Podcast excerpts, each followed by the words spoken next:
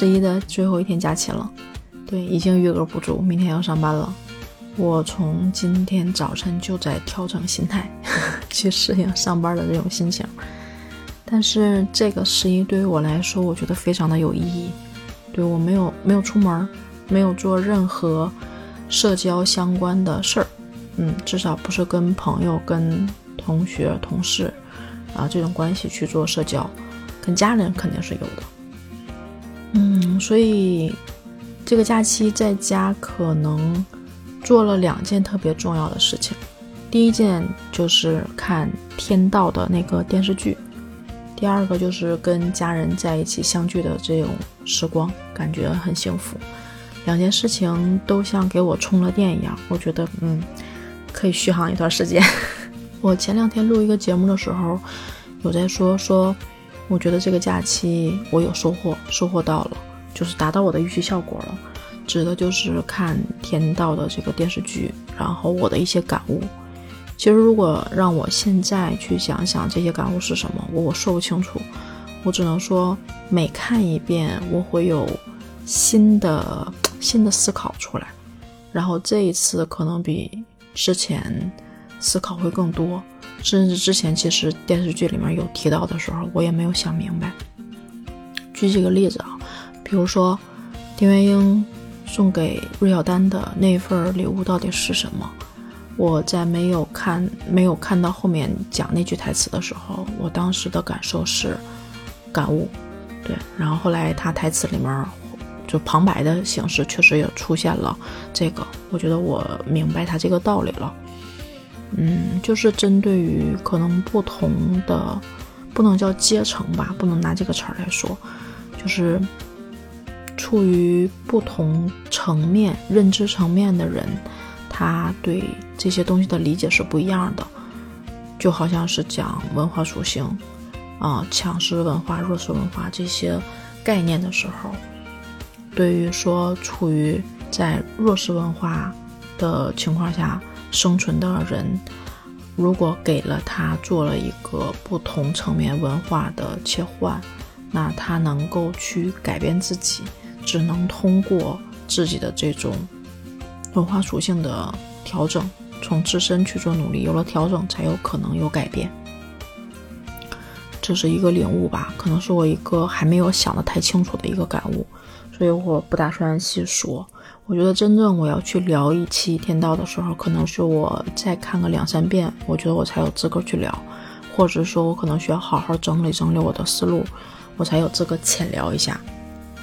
只是我觉得可能，嗯，在那个一个瞬间吧，我有被击穿某些东西，我现在没有办法表达出来啊，我只能说这对我来说是有收获的。第二个就是跟家里人的相聚，跟家里人的相聚真的有很多的。开心和感动的瞬间，就是你明白，可能你在这个世间最亲最亲的人，嗯，带给你的那些东西，嗯，是无可替代的。我记得好像最近在哪儿看到一句话，说人生只活几个瞬间，几个画面。我觉得这话特别有道理。有的时候就是那个瞬间，在你的人生里面做了一个定格，你会永远的记住。你的那个回忆的时候，其实就是几个画面点，在那个画面点去做延伸。我这一次跟家里人团聚，特别感动的一个点，我讲几个小故事吧。我就觉得，嗯，最近很多的快乐源泉，嗯，跟家人是有关的。很久没有这种感受了。第一个就是，嗯，假期第一天不是去我哥那儿中秋节嘛？那个时候我爸妈还没过来，啊。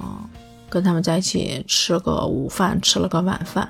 晚上送我回来的时候，我大侄儿在车上，我就逗他，我说：“走啊，跟姑姑去姑姑家吧。”然后他说：“好。”我说：“那姑姑搂着你睡行不行？”他说：“好。”那明天爸妈来接你行不行？他说：“好。”我们都以为他是在开玩笑，你知道吗？就是他太机灵了，他有的时候在应付你，然后你也判断不出来到底他是什么意思。然后我们几个到了之后。正常可能就他们回去了，因为我们到我这儿的时候应该是八点多，然后他们再开回去的话，估计就得快九点，所以时间就有点晚。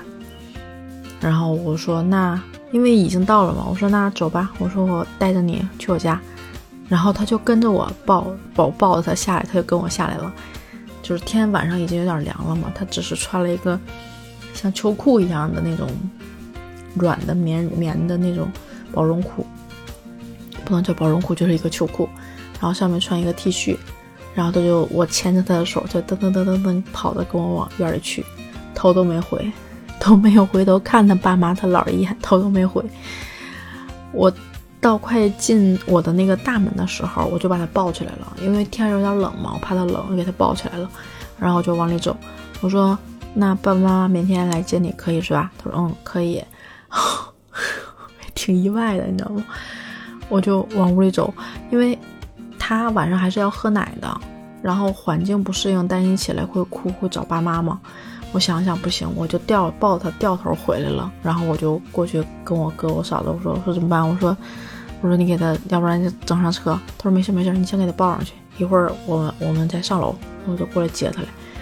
我说那行，我就给他噔噔噔噔抱抱到那个电梯间，然后坐电梯上楼，没有一点迟疑。我把门开开，他进屋就是先愣了一下嘛，因为环境可能有点不适应，后来就开始满屋的玩，满屋的玩。玩各种东西，拿我的 pad 画画，拿我练毛笔毛笔字的那个水写的那个在上面画，然后屋里面去 去玩我那两只小乌龟，啊，打开冰箱，就是他能看到，因为新奇嘛，不是他自己家的环境，就是都在干，玩的特别开心。八点多钟到我这儿，一直到九点钟也不走，到十点钟也不走。然后我嫂子说：“那我回家了啊，明天再来接你。”然后我大姐说：“嗯，走吧。”然后就后来也不走。我说：“那怎么办？要不然在你这睡？”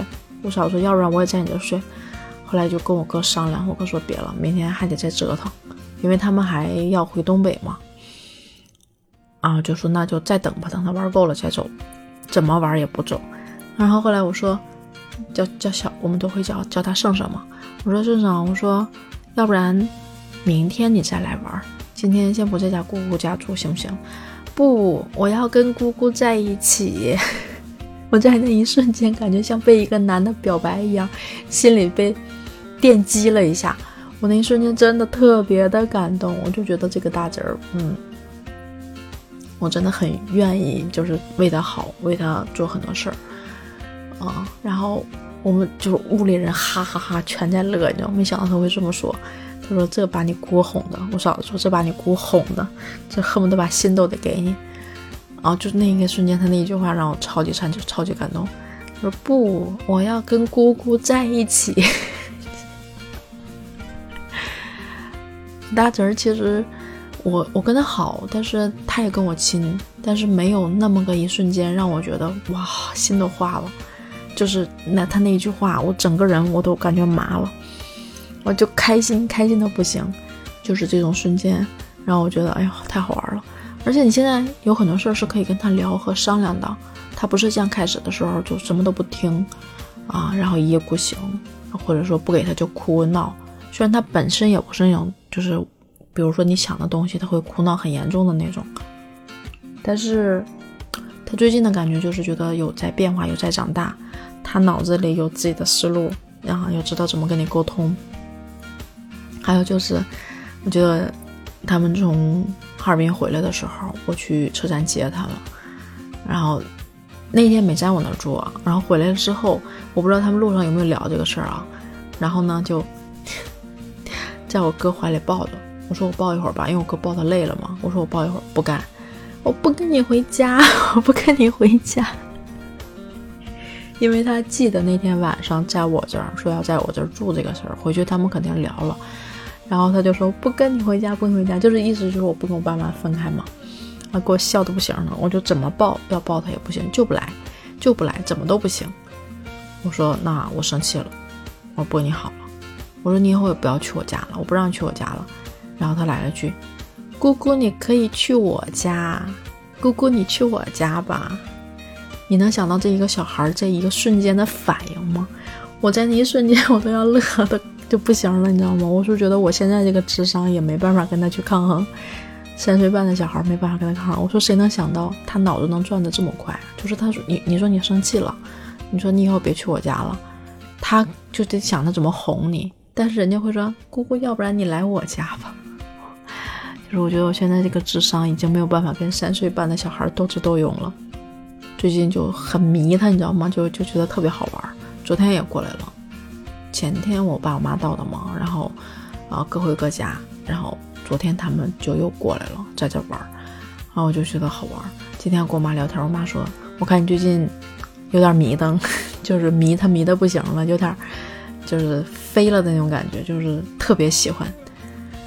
我说是，我说超超级喜欢。我说我觉得他现在，嗯，智商开始上来了，然后有思维跟你沟通，并且有套路，你就觉得像一个成年人一样在跟他玩，很有意思。然后我妈就说，嗯，感觉你有点迷瞪。我说但是啊，我说我肯定不会生的。我说我玩归玩，肯定是不带生的。我说我觉得我我我照顾不好，我不能生。我觉得特别逗，你知道吗？其实还有好几个特别感动的瞬间，就关于我爸妈的。这一期我觉得先聊到这儿吧，我再来个下一集，给你讲讲这两天在我心里的小感动吧。好了，先录到这儿吧，拜拜。